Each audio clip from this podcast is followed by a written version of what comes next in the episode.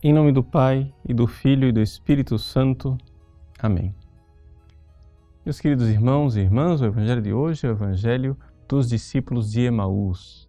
Jesus que vai no caminho com esses discípulos e lhes aparece de uma forma não reconhecível, ou seja, Jesus é ressuscitado e um corpo ressuscitado pode assumir a forma que ele quiser. É assim que Jesus então se apresenta aos discípulos de Emaús de uma forma que eles não o reconhecem. Mas existe uma razão para este aparecer de uma forma disfarçada.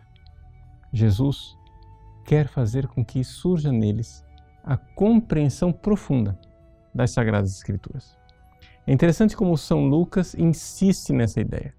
Depois, quando Jesus aparece aos onze apóstolos, ali também São Lucas recorda mais uma vez que Jesus lhes deu a compreensão das Sagradas Escrituras. E o que quer dizer isto?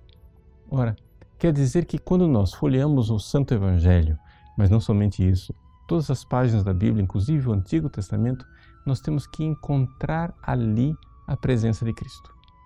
Sem dúvida alguma.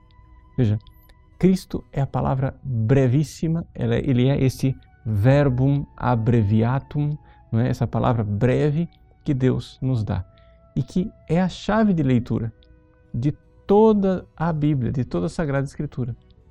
No Apocalipse, né, é, se tem exatamente essa ideia de que somente Ele é digno de abrir o livro, somente Ele é digno de nos dar a chave de leitura das Sagradas Escrituras. Isso quer dizer o seguinte: quando nós lemos a Bíblia, nós precisamos encontrar ali o Cristo. Por mais que eu esteja lendo, é, sei lá, o Antigo Testamento que fala da Arca de Noé, de Davi, de Salomão, seja o que for, nós cristãos, quando lemos o Antigo Testamento, encontramos ali o Cristo, de alguma forma. Porque é assim que encontramos o verdadeiro sentido, o sentido profundo das Sagradas Escrituras. O Cristo ressuscitado, então, é que nos dá essa possibilidade de nós lermos as Sagradas Escrituras conforme esta luz, essa luz que brota dele, onde ele realmente é a chave de leitura da história sagrada, que está na Bíblia, mas também a chave de leitura de nossa própria vida. Aqui nós precisamos compreender isso daqui de uma forma ainda mais profunda. Aqueles discípulos iam caminhando lá tristes, acabrunhados, cabisbaixos, Jesus vai lhes explicando que o coração deles vai ardendo. Quando finalmente eles, ao acolherem Jesus, caem como que as escamas dos seus olhos e eles enxergam e reconhecem o Cristo. Aqui está um pouco também a nossa história de vida.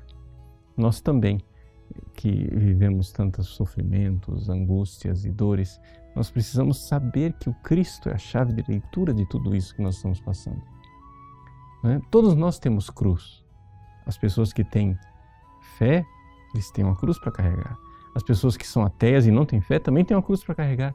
Mas quem tem fé não somente tem a cruz, tem a chave de leitura que explica e que mostra como atrás daquela cruz existe uma ressurreição e como a presença do Cristo ressuscitado nos momentos mais difíceis de nossa vida, realmente dá um sentido a tudo aquilo que nós vivemos. Para recordar a frase de um ateu chamado Arthur Schopenhauer, ele diz que o ser humano é capaz de suportar qualquer como, desde que ele tenha um porquê. Ou seja, qualquer cruz, desde que você tenha uma razão. Poderíamos agora pegar essa frase de um ateu e colocá-la nesse campo aqui para entender isto o Cristo sendo a chave que explica os sofrimentos e as agruras da nossa vida, ele nos dá o porquê. Mas não somente é, um porquê, digamos assim, fictício, onde nós temos ouvimos uma história bonita e acreditamos nela. Não. Ele está no íntimo do nosso ser, dentro de nós. E nos revela que, na verdade, quando nós morremos, é com ele que morremos para que com Ele ressuscitemos. Deus abençoe você. Em nome do Pai, do Filho e do Espírito Santo. Amém.